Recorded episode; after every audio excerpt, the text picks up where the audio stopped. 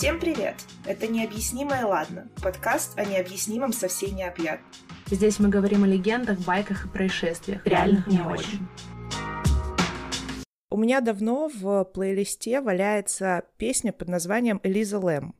Я периодически ее послушиваю, она со специфичным звучанием, но достаточно хорошо вписывается в, вот, в историю, которую она рассказывает, собственно.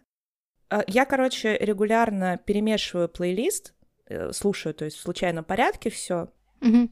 И в какой-то момент у меня включается песня, я понимаю, что звучание какое-то знакомое, ну, то есть исполнитель тот же. Короче, исполнитель называется Skynd, видимо. Дайте угадаю, какая-нибудь шведская death metal группа. Не, это австралийцы. А, окей, ладно. Но что, что меня, собственно, заинтересовало и в итоге привело к такому большому открытию. Я редко просто гуглю, что это за исполнитель, которого я слушаю, даже если мне нравятся его песни. То есть я не лезу в биографию, потому что, ну, искусство, на мой взгляд, должно быть немножко само по себе. Но что меня заинтересовало, песня называлась «Тайлер Хедли». Я не вспомнила, кто это, но имя было очень смутно знакомое. И, ну, согласитесь, уже настораживает, что две песни из двух э, называются чьими-то именами. Mm-hmm. Короче, я вот буквально вчера э, ехала с работы и гуглила. В общем, Тайлер Хедли — это, по-моему, подросток, который был наркозависимым. Я не знаю, жив он сейчас или нет. Но однажды он э, наелся экстази, убил своих родителей молотком.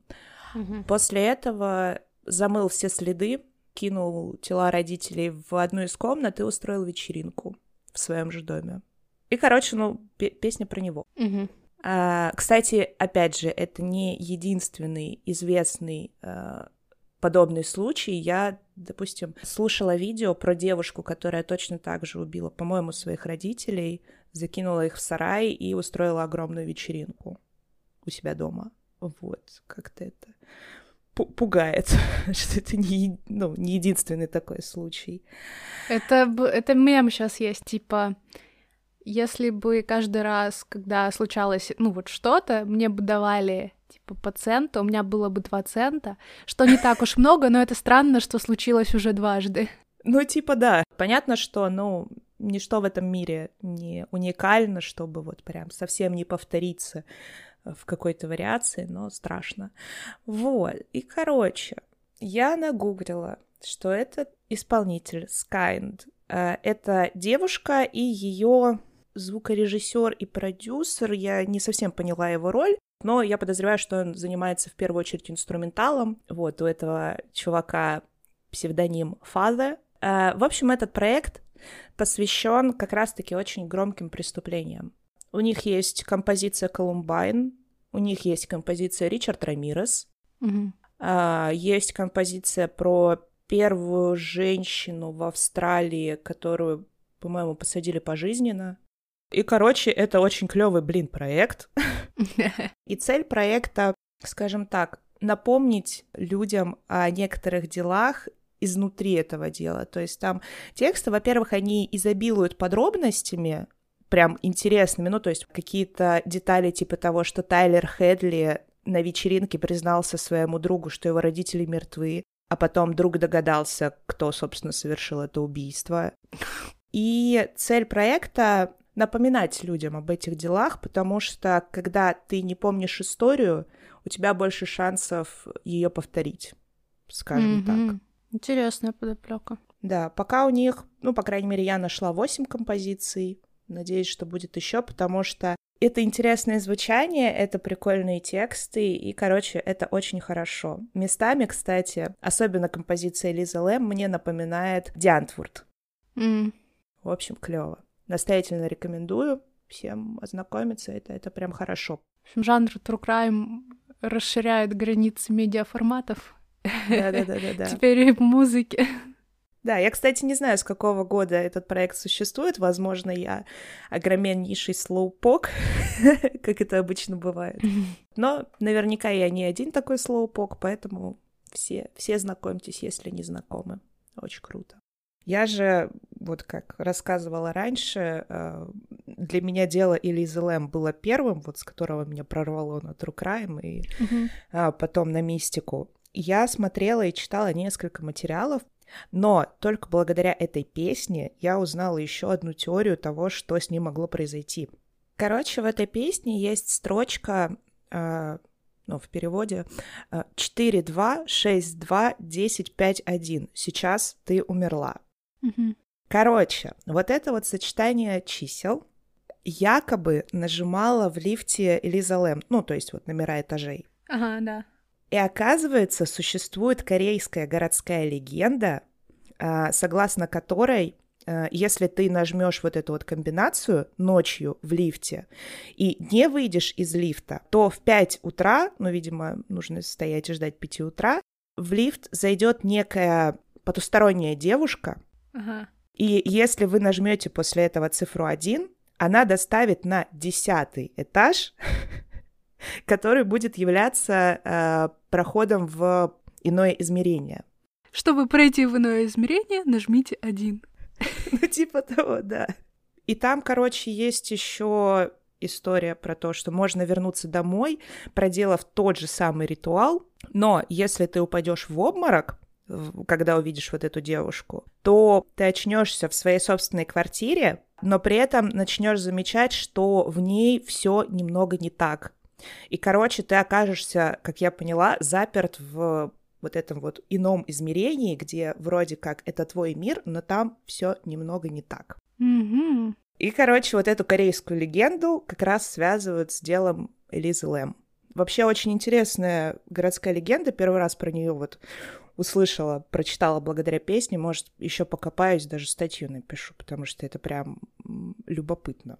Ну, это интересно, потому что, мне кажется, это очень специфичная, скажем так, легенда, что тут именно лифт, именно определенная комбинация, определенный набор действий. То есть не так, что едешь по дороге, подбираешь девушку в белом, отвозишь ее домой, то есть очень общая, а очень конкретная такая история, это прикольно.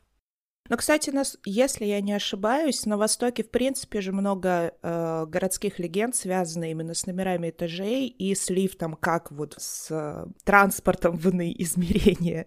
Кстати, я же посмотрела сериал, про который мы говорили в пилоте. О, класс, рассказывайте, как он вам. Вам спойлере, там просто, по сути, они раскрыли дело.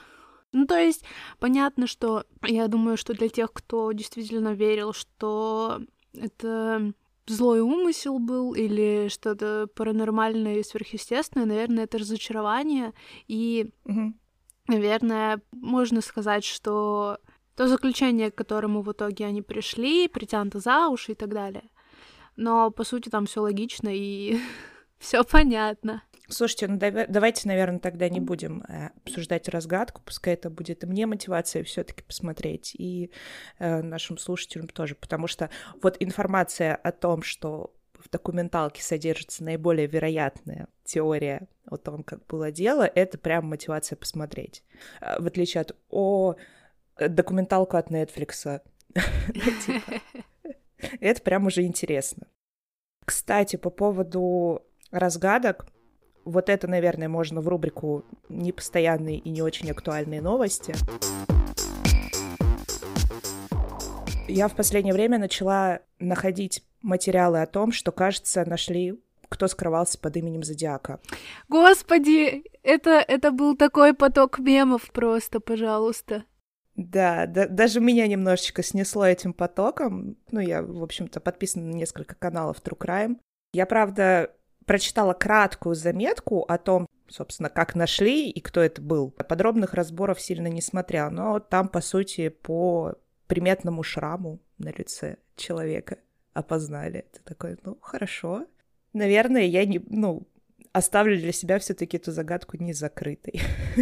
Просто там это все было, в общем, в кавычках был э, определен этот убийца по очень каким-то косвенным доказательствам. И на самом деле, ну, учитывая особенно, что он уже умер, Мгм. и его не спросишь и не, никак не узнаешь, действительно ли это был зодиак, ну, не знаю, если действительно так, молодцы. Но в целом вот эти косвенные улики, они ну не то что сказать, достаточно убедительные, они хорошо вписываются в общую картину того, что э, происходило. Поэтому мне кажется, что в данном случае, ну и в принципе, как в случаях, когда вот э, преступление раскрывается спустя много лет, и ты уже как бы ничего прям точно-точно не докажешь, не пойдешь там, не получишь признания, да, человека. Тут, если тебе спокойнее считать, что этого человека нашли, и он уже мертв и точно больше не появится, то, наверное, ну, очень удобно в это верить. Если для тебя это больше какая-то такая легендарная фигура, то, ну, не верь.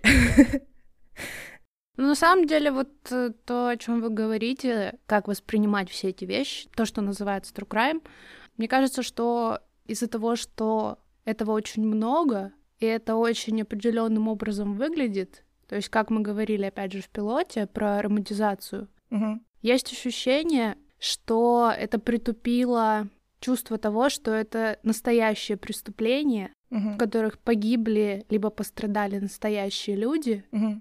И, по-моему, на ТикТок, в ТикТоке, что ли, есть э, типа true crime в реальном времени. То есть люди э, строят какие-то теории по части ну, свежих преступлений, которые еще свежих, да, которые еще раскрываются и в которых, возможно, кто-то погиб или пострадал буквально вот несколько дней назад, и люди уже ведут дискуссию вокруг этого, как будто это какая-то мемная история. Угу. И, ну, это, наверное, побочный эффект вообще жанра true crime, что очень отдаляется вот это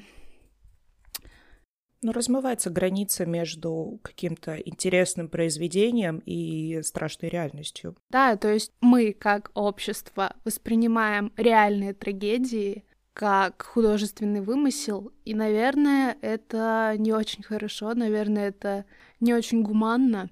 Угу. Но это то, что есть.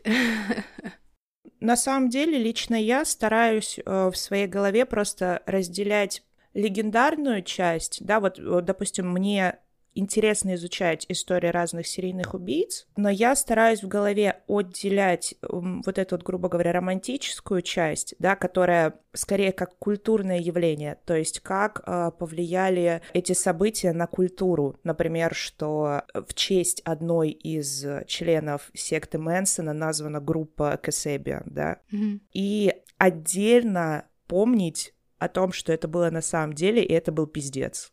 И, кстати, еще хотела сказать об одной вещи, которая случается, когда объявляют, что вот нашли преступника спустя много лет. Mm-hmm. Или даже не спустя много лет, но по каким-то косвенным уликам объявляют, что дело закрыто.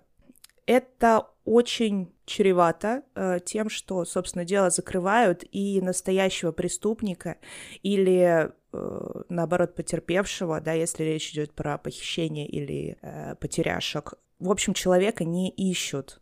То есть всех пытаются убедить, что да, да, его уже нашли, и все, дело закрыто, и спустя какое-то время настоящий преступник может э, совершить еще новые преступления, которые не сложатся в единую цепочку, потому что, ну, это же дело уже закрыто. Mm-hmm. И я просто почему вспомнила про такое явление. Я не так давно наткнулась на две разные истории про потерявшихся мальчиков, которых потом якобы нашли, вернули матери, но это оказались не те мальчики. Mm-hmm.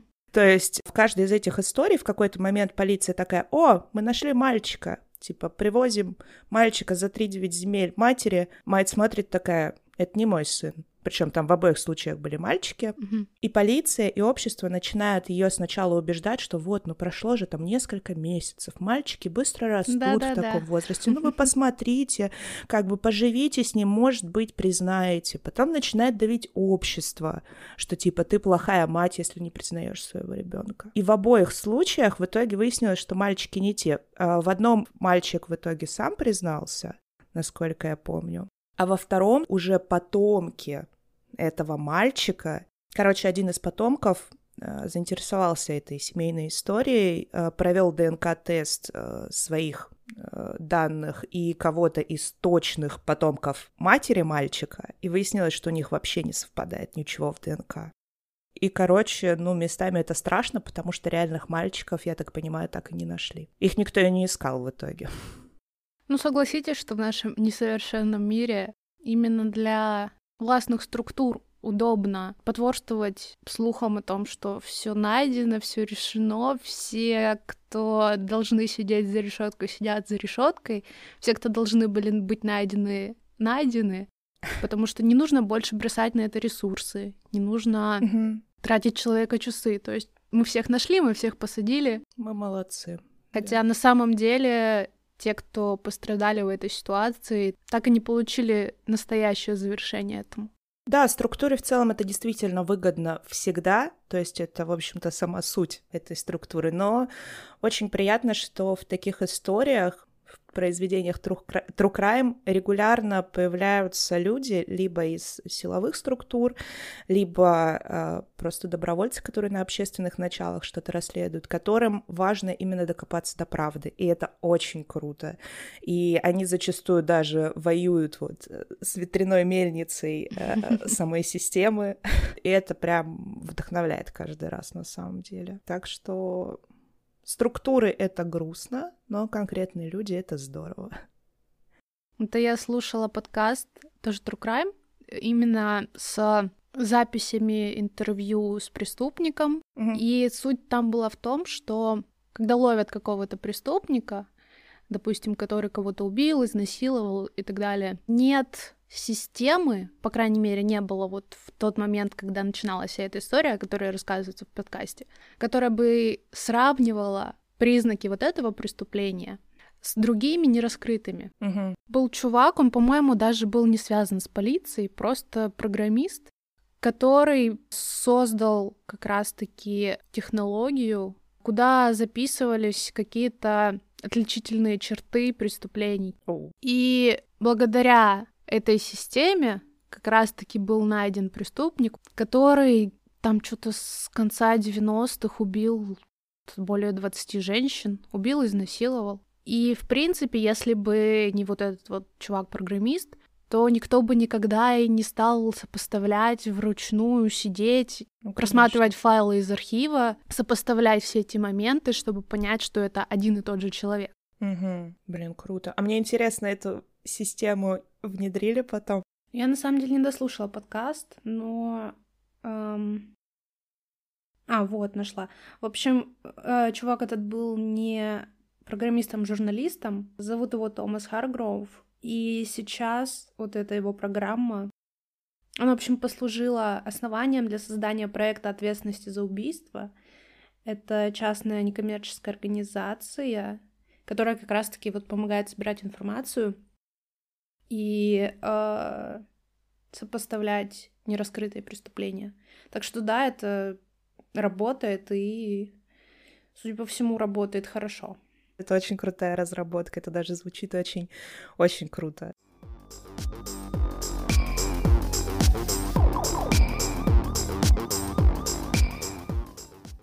Продолжая э, тему преступников и всемогущего Гугла, я тут как-то может, неделю-две назад э, наткнулась на статью человека, который э, служит моряком сейчас. И это статья о современных пиратах. Она, конечно, очень специфически написана, прям сильно. Э, это статья на Яндекс.Дзене, что добавляет ей колорита. А, но мне очень понравилось, что автор там выделил четыре основных вида пиратства в зависимости от цели. И по его словам, скажем так, изобретением современных пиратов является захват судна и экипажа с целью выкупа. Mm-hmm. То есть э, раньше такого особо не существовало, ну, не считая каких-то прям... В черных парусах такое было. Это там было, типа, ситуативно очень. Это не было как бы изначальным планом, но да. Ну, то есть э, это понятное дело, что и раньше это было, э, но это были единичные случаи, как правило, это казалось каких-то прям известных э, персон или очень-очень-очень ценных судов. Угу. А сейчас э, вроде как распространилась, не знаю, как это назвать, привычка захватывать судно, допустим, с нефтью, если я не ошибаюсь, тупо с целью выкупа. То есть э, захватчикам не нужны ресурсы с судна, mm-hmm. ни деньги, ни ценности, вообще ничего. То есть они могут даже не грабить судно и даже сильно его там не досматривать. Они его захватывают именно вот с целью получить выкуп и отплыть, маша ручкой захваченным. Это мне показалось очень любопытно. При этом, насколько я поняла из той же статьи, Сейчас можно даже по карте проследить, где какой из видов пиратства распространен. Ну, то есть там оставшиеся три вида — это классический вариант с захватом груза, тоже достаточно классический вариант с захватом э, денег и ценностей. И, ну, даже сам автор признается, что это не совсем пиратство, это скорее банальное воровство, когда обносят э, судно, которое стоит где-то в э, порту. Mm-hmm но потом моряк добавляет. Но для нас все они чертовы пираты. Это такая, ну, логично, логично. И, короче, насколько я поняла, географически э, очень сильно разделяются вот эти виды пиратства. То есть там автор приводит даже карту, на которой он сам отметил районы, где вот э, чаще всего встречается каждый из видов. И, короче, захват судна именно вот с целью выкупа чаще всего, по мнению автора, встречается, э, короче, чуть ниже Аравийского полуострова и так, вокруг него. Угу. Это любопытно. Ну, насколько я понимаю, это обусловлено и географически, потому что там, наверное, много судов с теми же нефтепродуктами. Ну да. И, видимо, политически это как-то обусловлено. И вроде как, ну, опять же, по словам этого моряка, на всю длину Аденского залива даже имеется огороженный коридор так называемого рекомендованного курса mm-hmm. с двухполосным движением, и э, военные отслеживают все суда, которые там плавают, э, ходят. И, если что, приходят на помощь. То есть автор писал о том, что у них даже, не знаю, там или в каком-то другом месте был случай, когда его судно э, начали преследовать какие-то э, японцы, по его словам. Они быстренько авторы его команда быстренько вызвали военных. Mm-hmm. Как только начали приближаться военные, и японцы это заметили, японцы очень-очень быстро свалили в закат. Ну и как бы было достаточно очевидно, что они хотели. Ну вообще для меня это какой-то такой очень странный концепт того, что тебя грабят люди, которых ты видишь за километры. И по идее есть шанс просто уплыть, как будто бы это звучит очень логично, но тем не менее пиратство же существует, значит, ты, получается, не можешь уплыть. Ну, конечно, а там же, во-первых, ну, самое первое, самая главная причина в том, что у тебя у судна может быть просто недостаточно мощностей. По-моему, как раз вот в рассказе чувака, автора этой статьи, проблема была в том числе в том, что у них судно просто менее мощное, чем у японцев было. То есть они не могли оторваться от них банально. Ну и как бы море — это такое... это такое место, где спрятаться можно только на дне. Просто у меня в голове очень такая, не знаю, как будто бы даже немного мультяшная картинка, где люди просто пять часов паникуют на судне, потому что их догоняет кто-то там за три километра. Ну, вполне возможно, что это так и происходит. Просто в течение этих пяти часов они еще пытаются оторваться, э, вызывают каких-нибудь там военных, спасателей, кого-нибудь, пытаются понять, куда им можно теоретически заплыть, если где-то рядом есть суша. То есть, ну да, примерно ты паникуешь пять часов. Это действительно так. Но при этом ты активно продумываешь, что тебе делать в такой ситуации. Ну, вообще, на самом деле, когда вот слышишь слово пиратство, как будто бы не очень думаешь о современных пиратах. То есть, э, ну, если вот говорить в контексте современности, как будто бы есть сомалийские пираты и все. Ну и понятно, те, которые качают фильмы с трекером. Не знаю, это как какой-то очень несовременный термин, как будто. К пиратству еще относится такое явление, как каперство. Мне, кстати, интересно, существуют ли сейчас каперы. Скорее всего, неофициально, да. Ну, это, кстати, вообще вот это явление того, что тебе официально разрешено грабить и нападать на другие суда, существовало там что-то с 13 века, то есть какие-то именно за- законы на уровне корон, э, ну, в смысле, монархий и так далее. То есть, понятно, мы э, сейчас аккуратненько отодвинем аспект того, что это действительно, по сути, преступление, и люди в процессе пиратских рейдов погибали, были ранены, были ограблены. Это все понятно. Объективно, пиратство — это плохо. Угу. Но, с другой стороны, по крайней мере, у меня очень какие-то такие веселые и хорошие эмоции вызывает пиратство, потому что, по сути, ну, это люди, которые жили вне закона, в каком-то таком собственном обществе, Мгм. не подчиняясь никому, делая то, что они хотели. И при этом, по сути, были очень... В общем, общество пиратское было очень гуманистичным.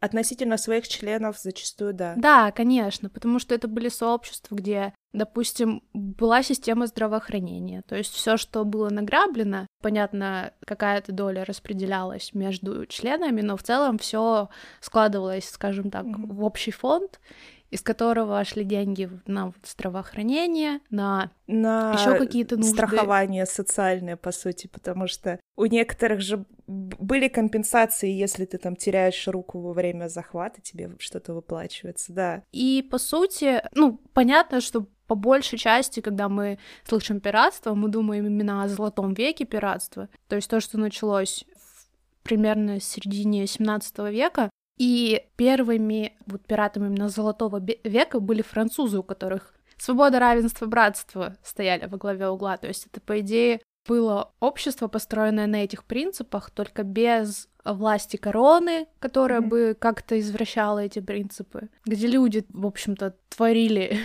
закон и так далее. Ну да, в принципе, на многих пиратских судах же все должности, включая капитанскую, были выборными. Это прям вообще очень очень удивительный факт, когда начинаешь вот копаться в этой теме. В общем, да, это изначально были французы, которых испанские власти выгнали с Гаити. Куда? На Тартугу. Я Я думаю, наверное, это одно из самых таких известных названий в контексте Золотого века пиратства. И изначально это были просто охотники, рыбаки, которые в целом не имели ничего общего с грабежом, разбоем и так далее. Но после того, как э, их выгнали на Тартугу, к ним присоединились другие французы, которые уже находились там, э, англичане, голландцы, кто Мгм. угодно. И начали формироваться вот эти, скажем так, команды, которые начали действительно нападать на другие суда. И в основном они нападали именно на испанские суда, на галеоны. И это послужило э, как раз-таки появлению каперов или приватиров, Или корсаров. или корсаров, у которых было официальное разрешение от английской короны нападать на испанские суда, потому что, по сути, это помогало в войне с Испанией, Мгм. потому что это ослабляло торговлю. Мгм. На военные суда, по-моему, тоже в каких-то случаях можно было нападать. Мгм. И если бы, допустим, Испания э, предъявляла какие-то претензии, мол, почему на нас нападают, каперы могли показать бумажку о том, что мы вообще-то лицензированные пираты, лицензированные разбойники. Да, и это, возможно, могло бы сработать. Очень странный концепт. И взамен приватиры должны были отдавать часть награбленного короне, но, в принципе, корабль и большую часть того, что там находилось, они оставляли себе. Мгм. И еще одно такое, думаю, распространенное, более известное название в этой во всей истории это Порт-Ройл. Это был город на Ямайке, и губернатор Ям- Ямайки разрешал как раз-таки приватирам парковаться. В общем, заходить в этом порту оставлять корабли. И, по идее, пираты, когда оказывались на суше, они тратили, в общем-то, награбленное в немеренных количествах. Из-за этого Порт Ройл стал, в принципе, одним из самых таких богатых, процветающих городов Ямайки. Мгм. Именно за счет приватиров, пиратов.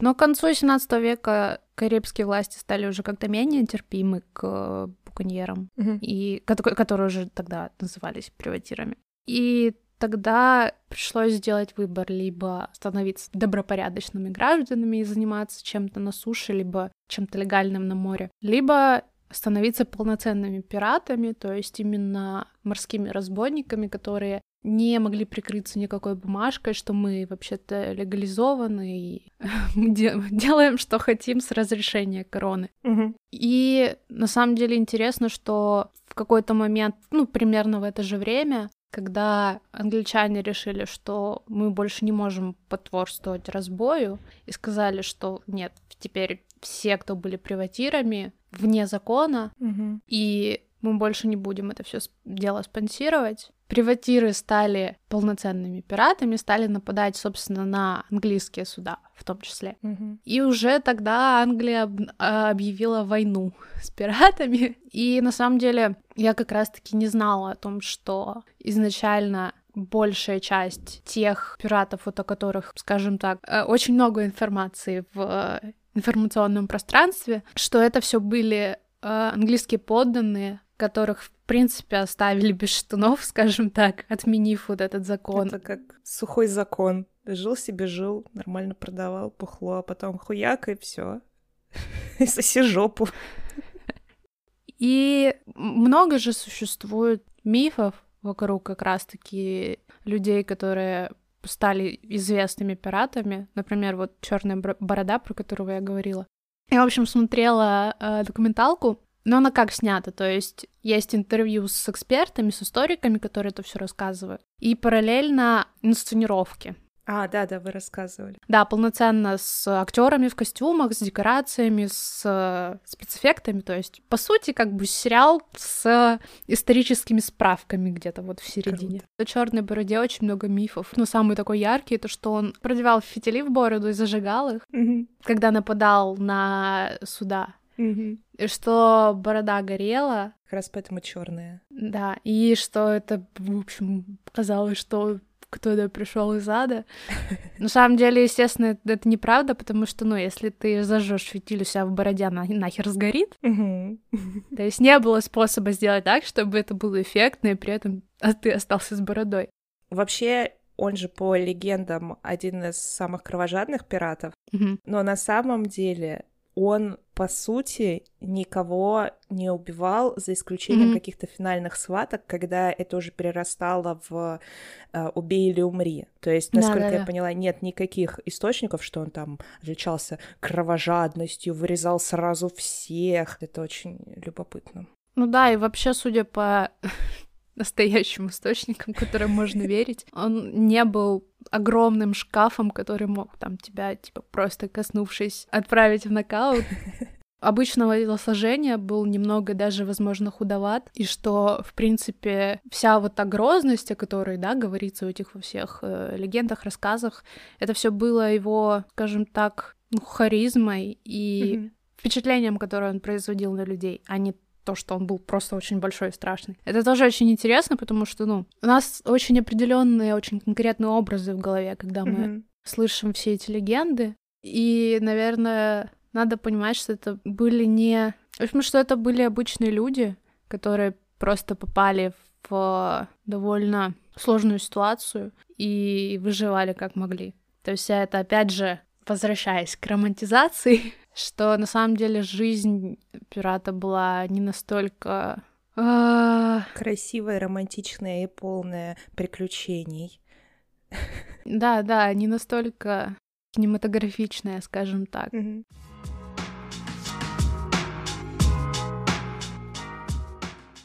Ну что, настало время рассказать про более ранних пиратов. Кстати, да, это интересно, потому что пиратство не началось в 17 веке. Оно существовало наверняка гораздо раньше. Короче, такими фактическими предками каперов можно назвать, например, древнерусских ушкуйников. Еще раз, Ушкуйники. как будто бы есть причина, по которой в истории не очень хорошо вписались. Но на самом деле э, название это произошло от э, слова ушкуй. Это судно небольшое. И как раз на этих судах э, вот ушкуйники в основном и совершали свои набеги. Блин, звучит как оскорбление, честно. Вы уж хуевый отсюда. Блять. В общем, это новгородские пираты, которые появились где-то в конце XII века, ну, по крайней мере, упоминания о них встречаются примерно с этого времени. Почему я говорю, что ушкуйники — это такие предки каперов. Дело в том, что они, конечно, с одной стороны были прям пираты-пираты, то есть они особо никому не подчинялись, и те же, та же Новгородская республика очень активно от них открещивалась, типа, мы не имеем к ним никакого отношения, нет-нет-нет. Но ушкуйники, помимо набегов, еще выполняли такую функцию пограничной защиты. То есть им ну, по крайней мере, я не нашла информации, чтобы им прям платили за это, но я думаю, что им mm-hmm. там э, тихонечко э, где-то в мыслях говорили спасибо, потому что есть более страшные варианты, чем сами ушкуйники. Типа у нас тут так стрёмно вообще на границе, не, даже не да, суйтесь, да, да, прям да. Так, так ужасно. Да, они даже называются страшно, ребята, не лезь, оно тебя сожрет. В общем, пик их э, деятельности пришелся на 12 и 13 век, это как раз период расцвета Новгородской республики и в том числе э, торговли между жителями Руси и Европой. Как раз mm-hmm. в это время э, появляется достаточно большое количество людей, желающих, ну, как кажется на первый взгляд, легкой наживы. В принципе, историки часто сравнивают ушкуйников с викингами. А, и в том числе это обусловлено как раз тем, что я вот сейчас вспомнила, тире прочитала в своих заметках, что ушкуй мог использоваться в двух вариантах, точно так же, как и судно викингов, э, для сплава по рекам и для дальних морских походов, то есть он был достаточно компактный для реки, но при этом достаточно вместительный для моря. И, соответственно, там были варианты по парусам, как-то прицеплялись дополнительные трюмы. Дополнительные трюмы. Интересно. Ну и, соответственно, когда у тебя развивается международная торговля, естественно, это все очень растянуто по пространству, и есть очень много как бы уязвимых мест, да, в этом пути. А, и, естественно, появляется достаточно большое количество людей, которые хотят этим воспользоваться. И в нашем случае это были ушкуйники из Новгорода, которые решили не вписываться в движ с торговлей, а как бы заработать по-другому. И, короче, к XIV веку центром всего вот этого, всей этой тусовочки стала Вятская земля. Там образовалось такое полунезависимое государство. А, там было свое mm. самоуправление, но при этом оно как бы было под неким покрывательством Новгородской республики. То есть все равно так или иначе Новгород участвовал в деятельности ушкуйников, но, видимо, у него была возможность как-то это не сильно афишировать. Вот. И к XIV mm-hmm. веку уже в набеге начало собираться по сотне кораблей, то есть это очень-очень много, учитывая, что... Это охренеть. Да, учитывая, что даже несмотря на то, что корабли маленькие, там, по-моему, до 30 человек могло поместиться на каждом. Ну, то есть это... это охренеть. Ну, как бы, как будто бы если э, ста кораблями напасть на один, как будто бы не очень много в итоге останется на человека. Ну, мне кажется, зависит от того, э, куда нападать, на кого. Потому что, например, в... Короче, они совершали набеги в том числе на ордынские земли, чтобы вы понимали. Чтоб вы понимали степень mm-hmm. наглости хотя бы. Короче, э, наши прекрасные пираты разграбили достаточно э, крупный город Булгар, и хан встал в позу, ну, ожидаемо, закономерно, а, и потребовал выдать ему разбойников. Интересно, что бояре Костромы, если я не ошибаюсь, решили э, выслужиться перед э, ханом, и поэтому, когда к ним э, вернулись воины, они их опоили и выдали татарам на суд. Я не знаю, что с ними стало, но, скорее всего, как бы, ну, казнили. Логично. Ну, как будто да. Но, что интересно, буквально спустя несколько лет ушкуйники э, организовали новый поход в Орду, и на этот раз они мало того, что ее разграбить хотели, они еще хотели отомстить Орде, и, mm-hmm. ну, вроде как есть еще версия, что они хотели освободить товарищей, но я не уверена, что к тому моменту товарищи еще были живы. Вот, и, короче, они разграбили очень много ордынских городов, в том числе Булгар, который, насколько я помню, э, является столицей Волжской Булгарии, являлся. Ну и понятное дело, что все вот эти набеги ушкуйников, постоянно то месть, то грабеж, то еще что-нибудь, они начали очень сильно вредить э, дипломатическим отношениям э, и Новгорода, и Орды, и в 15 веке вроде как набеги ушкуйников сыграли в сторону ухудшения отношений между Новгородом и Москвой. И, собственно, когда обострился конфликт Новгорода и Москвы, в котором в итоге победила Москва, республика новгородская была захвачена, и ушкуйники оказались вообще про, прям полноценно вне закона, потому что, естественно, их покровители уже не могли им покровительствовать, даже тайно. И окончательно э, с ушкуйниками было покончено где-то в конце 15 века, когда московский князь Иван III отдал приказ осадить столицу Вятской республики, вот которая как раз такое полунезависимое государство ушкуйников mm-hmm. было. И, собственно, э, войско Ивана Третьего вынудило ушкуйников сдаться. Э, частично ушкуйники сбежали. Что интересно, кстати, часть ушкуйников влилась в состав казачества, тогда еще только mm-hmm. зарождающегося. Часть, э, видимо, как-то попыталась переделать свою жизнь под оседлое Э, ведение хозяйства и прочее, прочее. Ну и, в общем, ушкуйники как явление закончились. Вот, мне, конечно, как э, частично э, казачки по крови. Очень приятно, что, оказывается, ушкуйники могут быть моими предками.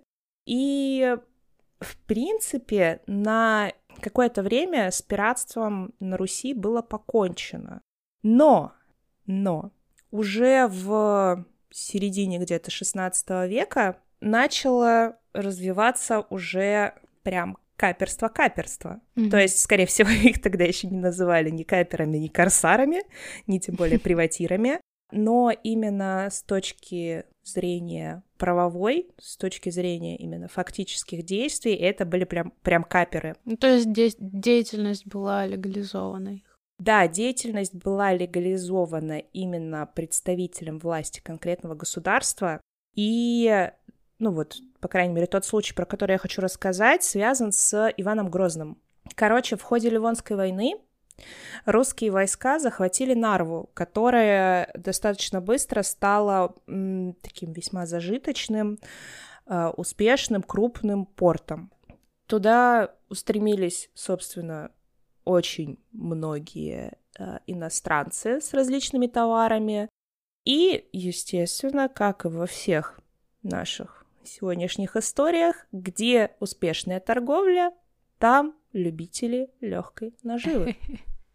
Но что интересно, конкретно в этом случае у пиратов местных достаточно быстро появились э, покровители именно официальные, именно конкретные государства. А, потому что, ну, многим государствам было выгодно ослабить позиции России, многим государствам было выгодно иметь долю с награбленного, ну, как бы все просто и достаточно логично.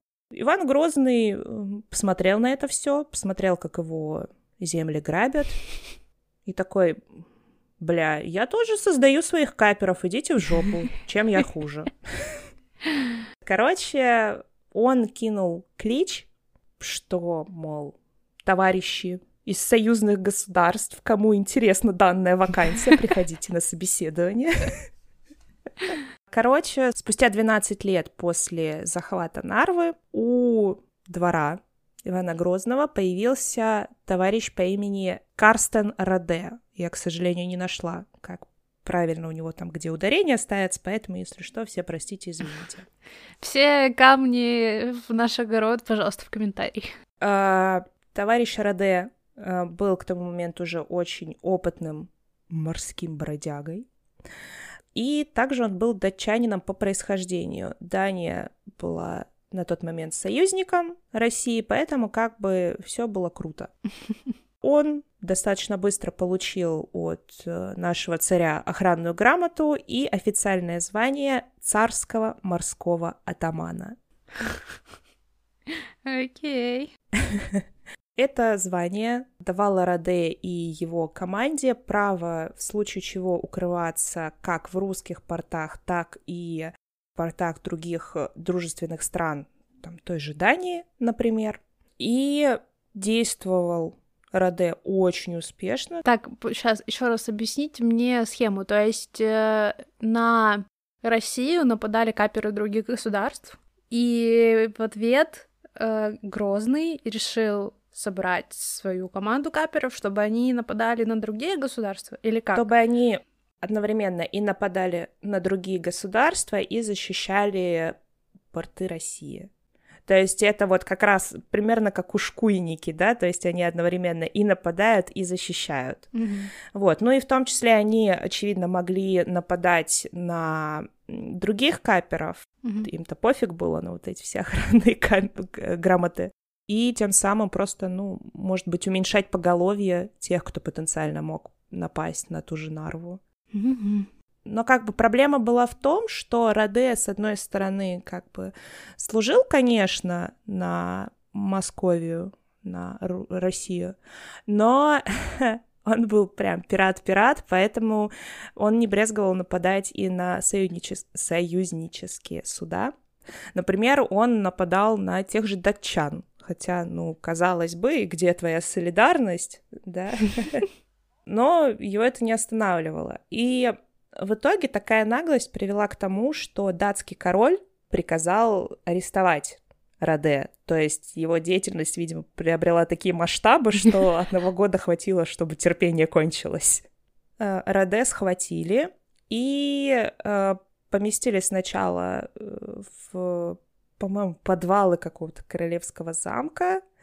Потом его переместили еще куда-то, а потом его следы э, благополучно затерялись. И что интересно в истории, в, в конце истории Раде, Иванушка Грозный вспомнил о нем только через шесть лет.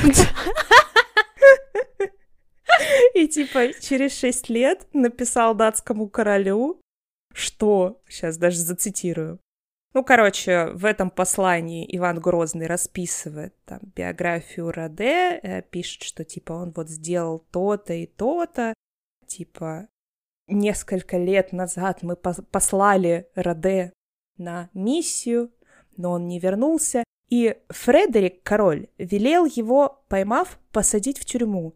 И мы тому весьма поудивились. Такой человек, да? На этом все закончилось. Типа, ну, мы поудивились, конечно. Ну и хватит с нас. Ну, как будто бы от Грозного можно было ожидать, что ну, такое в какой-то момент, шесть лет спустя. Ой, а где наш разбойник? А куда делся? Где наш мальчик? В общем, вот так. Ну, как будто бы, если он э, так долго не вспоминал, наверное, не... как сказать, ну, видимо, и без Раде справились с защитой. Ну да, да, что, видимо, не так э, было, не такая была серьезная ситуация с набегами и вообще с пограничным контролем, раз ну, никто не заметил, в принципе, что человек пропал.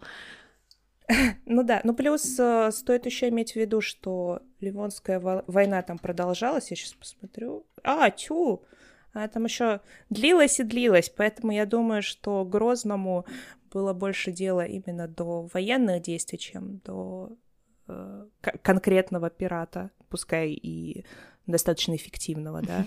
Но он был не очень управляемый, поэтому как бы, ну, что ж.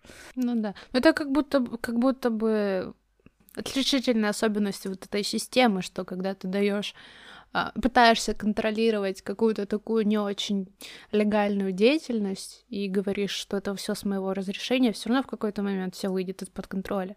Это то, почему, в принципе, приватирство закончилось, потому что угу.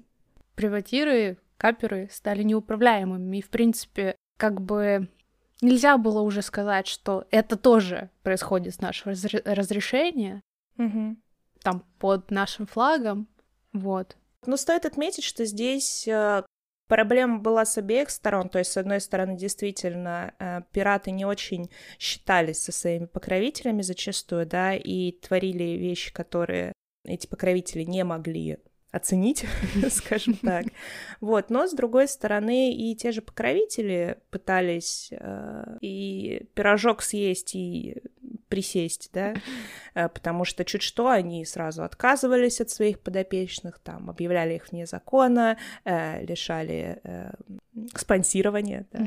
Поэтому здесь обе стороны, конечно, косячили, и это сложная достаточно система, но очень любопытная.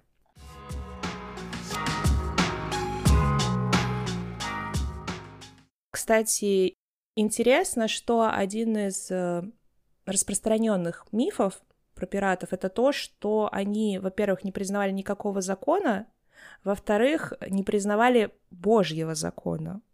Ну, это как будто бы э, логично звучит, потому что то, ну, в мировоззрении людей того века монархи были посланниками Божьими, и логично, что если ты не подчиняешься посланнику Божьему, то самому Богу ты тоже не подчиняешься. Естественно, что э, пираты со своей вот этой вот внутренней свободой по сравнению с э, среднестатистическим христианином, естественно, они выглядели реально как э, какие-то черти, ну и вполне логично записывались в нехристей, безбожников и прочее. Но на самом деле, на самом деле религия играла достаточно большую роль в жизни пирата. Стоит упомянуть только о том, что э, когда после боя э, начинался процесс э, разделения добычи, все участники должны же были скинуть условно говоря, в общий котел всю добычу, чтобы mm-hmm. ее потом рав... ну, там, соответственно, долям поделить. А, и в процессе вот этого складывания в общак каждый из участников команды, ну, на многих судах, а, должен был поклясться на Библии, что он ничего не утаил. Mm-hmm. Правда, после этого зачастую все равно все раздевались до гола и одежда перетряхивалась. Но сам факт того, что вот присутствует вот этот вот обряд а, клятвы на Библии, уже говорит о том, что люди все равно были религиозными так или иначе, да, то есть их там какими-то язычниками или безбожниками сложно назвать. Mm-hmm. И еще важная э, деталь, помимо э, все равно вот некой религиозности, большинство пиратов, ну, мне кажется, как и большинство моряков, в принципе, были суеверными. Угу. Ну да, это да. Я тут вычитала, что, оказывается, некоторые капитаны пиратские имели при себе астрологов. Ну и, естественно, помимо этого, пираты, мне кажется, блин, все просто поголовно использовали амулеты разного рода. Есть, кстати, теория, что серьги в ушах на самом деле были э, достаточно популярным видом амулетов. Mm-hmm. Еще среди интересных э, суеверий Среди пиратов бытовала э, идея о том, что если с собой постоянно носить кусок веревки висельника, по одной из версий его нужно было зашить в шляпу. Угу. Или же можно было еще носить с собой мумифицированную кисть руки висельника. Отличный вариант. Этот амулет мог повысить э, шанс пирата, что его не повесят. Логично. Типа молния два раза в одно место не бьет. Ну, типа того. А еще часто использовали амулеты в виде топора. Он давал удачу в бою. Вот, ну тут уже прям совсем все логично. Вот так. Что касается символики. Пиратов, естественно, не было какого-то официально закрепленного флага, но понятное дело, что символика все равно перекликалась у разных судов. У меня, кстати, где-то сохранено, в общем, флаги разных команд э, известных пиратских. Ой, круто. Я прикреплю в документ э, под, под выпуском. Там э, действительно есть э, флаг с черепом и костями, но он, по-моему, mm-hmm. какой-то одной команде конкретно принадлежал. Ну да. В принципе, многие команды использовали э, в своей символике череп, э, кости, скелеты в целом и черный цвет, потому что ну, потому что это было модно в этих кругах. Но, что интересно, не только черные флаги использовались. Например, э, в одном историческом источнике XVIII века упоминается флаг желтого цвета с черным скелетом на нем. И якобы mm-hmm. одно время этот флаг был достаточно распространен среди mm-hmm. пиратов. Во многом, возможно, это как бы теория, э, потому что он его можно было издалека перепутать с флагом Священной Римской империи, где на желтом фоне был черный орел.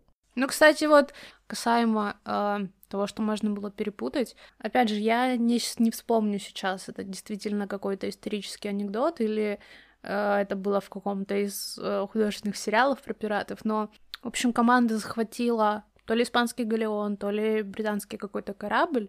Естественно, mm-hmm. там остался флаг э, государства. И в следующем рейде, когда они решили на, напасть на какой-то корабль, который был тоже принадлежал этому государству, как и вот предыдущий, они оставили mm-hmm. этот флаг, и на том корабле подумали, что, ну, они, возможно, попали в беду, им нужно помочь, подплыли mm-hmm. ближе, и пираты тогда напали на тот корабль, просто сыграв на элементе неожиданности.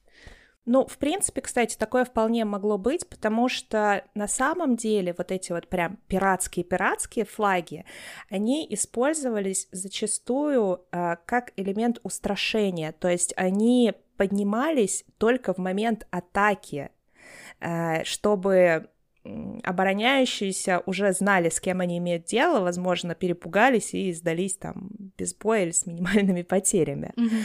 Либо же наверняка это могло еще служить знаком для своих. А в остальное время пиратские суда ходили либо под национальными флагами, либо вообще без флага. И, ну, вполне вероятно, они могли использовать э, как это сказать, ну, подложные флаги, да, вот как в вашей истории, например. Mm-hmm. Короче, э, помимо черного цвета у пиратов, э, ну вот часто использовался, как я упоминала, э, желтый, по крайней мере, согласно некоторым источникам. И также распространенным был красный цвет.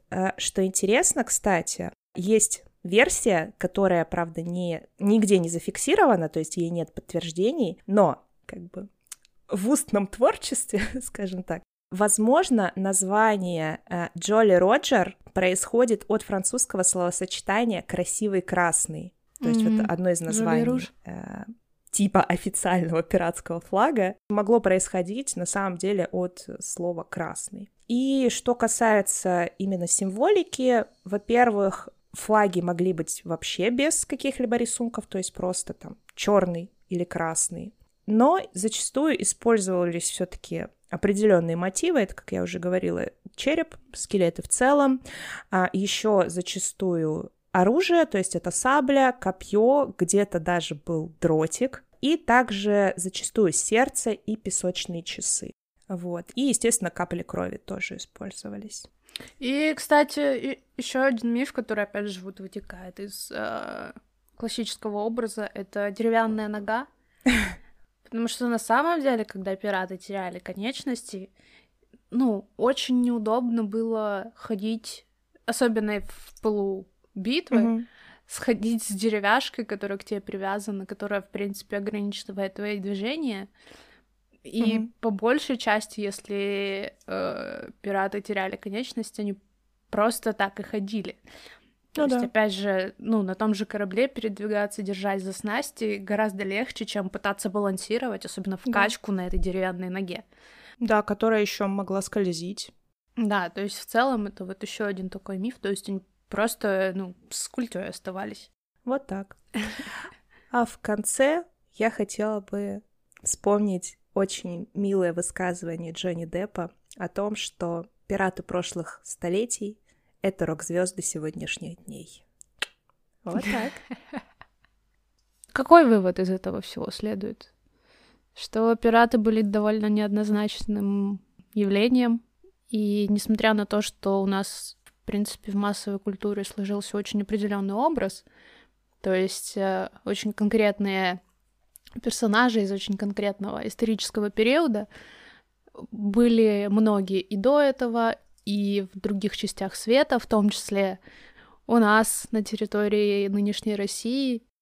Ну, наверное, это повод продолжить изучение дальше и, возможно, найти новые интересные случаи, скажем так, из пиратской истории. Под выпуском документ с заметками, как раз-таки э, из которого можно э, почерпнуть источники для дальнейшего изучения. Ну и оставляйте лайки, комментарии, подписывайтесь, рассказывайте о нас всем подряд. Это все очень поможет алгоритмам донести нас до большей аудитории. И пишите на почту и в наши соцсети, рассказывайте о своих городах, пишите, о чем бы вы хотели, чтобы мы поговорили в других выпусках, и будьте здоровы!